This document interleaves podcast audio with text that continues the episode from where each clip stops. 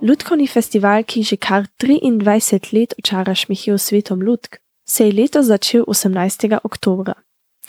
Otroci ljudske šole v Šmihilu so pri otvoritvi festivala Cikl Cakl goste pozdravili s pesmijo, ki ste jo ravno kar slišali. Prav tako je bila na ogled razstava, kjer so si lahko obiskovalci ogledali različne lutke iz arhiva, pa tudi tiste, ki so jih svojo domišljijo in spretnimi rokami izdelali otroci ljudske šole v Pliberku. Cikl Cakl je razveselil publiko s svojim raznolikim programom in nas ponovno spomnil, da nas umetnost lutk povezuje preko meja jezikov in starosti ter nas popeljejo v svet domišljije.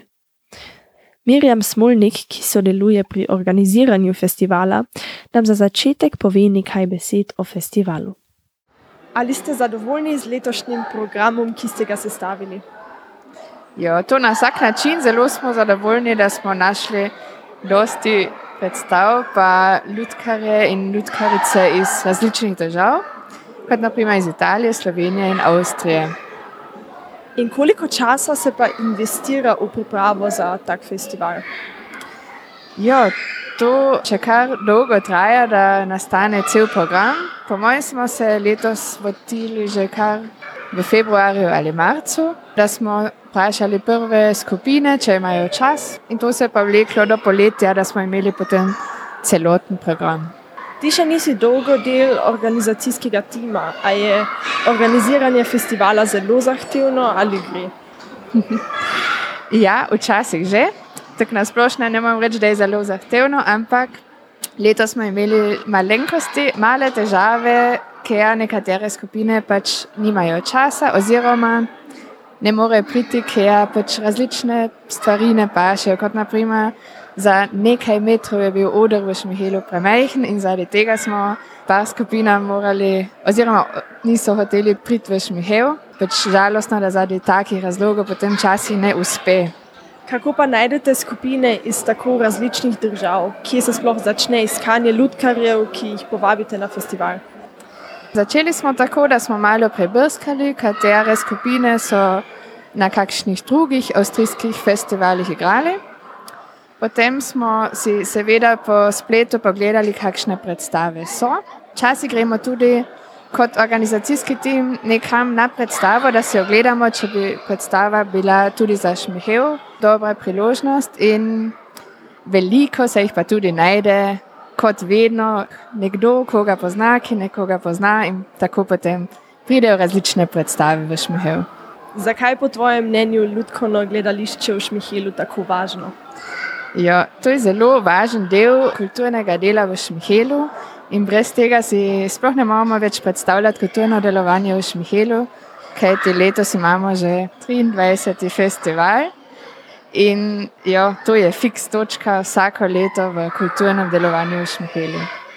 Simona Krajger, ki je oblikovala razstavo Ludk na občinskem uradu v Šmihilu, in ravnateljica Ljudske šole v Pliverku Matija Mesner, ki je dala otrokom šole priložnost, da razstavijo svoje raznolike ljudke, nam delita misli o razstavi in o ljudkah. V bistvu sem bila vprašana za razstavo v okviru cikla Cakla in um, sem šla prvič kar gledati v arhiv, ker je tako bogat in raznolik imamo res več kot 50 produkcij najrazličnejših načinov. In potem sem se spomnila te ideje, kako je ljudka sploh nastala ne? in koliko različnih tehnik, materijalov, mehanizmov in tudi zvrsti ljudk sploh najdemo. In to sem malo pogledala in želela to pokazati. Niso samo ljudke iz arhiva, katere so to in kdo jih je izdelal. Letos smo povabili Ljudsko šolo Pliburg, Folkšole Plajburg, k sodelovanju v delavnico. Eh, delavnico je vodila Mateja Šušteršič in so izdelovali eh, zanimive majhne lutke na palici s peno, z blagom, s klobučevino, z volno. In je res neverjetno, kako raznoliki liki nastanejo iz istega materijala. In kako dolgo je pa razstava na ogled?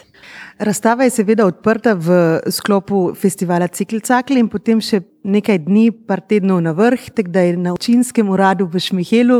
Prav lepo vabim. Dopoldne je občinski urad vedno odprt in se res splača videti to raznolikost. Kaj so otroci za festival izdelali v šoli in kaj so delali? Zdelali so čudovite lutke, jih mislim, da jih je kar čez 50 nastalo.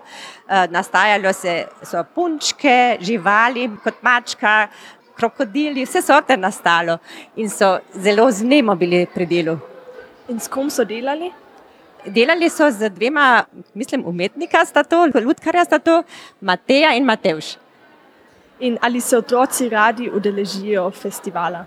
Seveda se zelo radi udeležijo in je pravzaprav tako, da težko že dobiš prostore za predstave in se zelo borimo, da smemo priti vsaj enkrat. In zakaj pa vam je važno, da ponudite učencem tudi kreativne delavnice? Eh, ravno danes smo se pogovarjali tukaj, ker sem že sama zelo dolgo in zelo stara lutkarca, pred 44 leti sem tudi tukaj v Šmihelu nastopala in mi je zelo važno, da predstave to, to delo z lutkami. Mi je nekaj tako nekaj posebnega in rada bi to dala mojim učencem in učenkam naprej. Festival se je sicer že skoraj končal, toda ena zadnja točka je danes še ob 18. uri zavideti v farni dvorani v Šmihelu. Mentorica domače šmihelske skupine Kako Dolgoše, Kristina Trapjernej, nam pove, zakaj je važno, da se vsako leto tudi pokaže lastno produkcijo iz Šmihela. Koliko časa je ljudkovna skupina Kako Dolgoše že aktivna na odru? Začeli smo pred petimi leti za predstavo Pekarna Mišmaš. Potem so otroci sodelovali pri Šorf, to je bila naša prireditev ob 40-letnici ljudkarstva, kjer so sodelovali ljudkarji vseh generacij in smo tudi te male vključili. Potem so imeli spet lastno predstavo, Džumanji, in zdaj pa bomo v nedeljo imeli premjero z igro Jajce. In kako dolgo že delate na predstavi Jajce?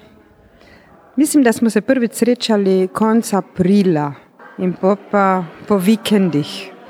Zakaj pa vam je važno, da se v sklopu festivala kaže tudi predstava domače skupine? Ker se je ljudkarstvo v Šmihelu rodilo prav zaradi tega, da imamo da se ustvarja slovenska kultura, slovenske prireditve za otroke. In iz tega se je tudi rodil potem festival, in zato mislim, da je tudi važno, da pokažemo vsako leto na festivalu lastno predstavo in da delujemo. Jo, da delujemo. Na kaj se pa lahko obiskovalci vaše predstave veselijo? Pridite se pogledati, da boste videli, kaj se v jajcih vse dogaja. In mislim, da je predstava dobro uspela in da bomo imeli uspešno premjero. Premjera, ki so jo že danes imeli ob 11. uri, je sigurno dobro uspela. Kot je Kristina že povedala, če vas zanima, kaj se vse v jajcih dogaja, pridite na ponovitev predstave Jajce, ki bo danes ob šestih zvečer zavideti v farni dvorani v Šmihelu.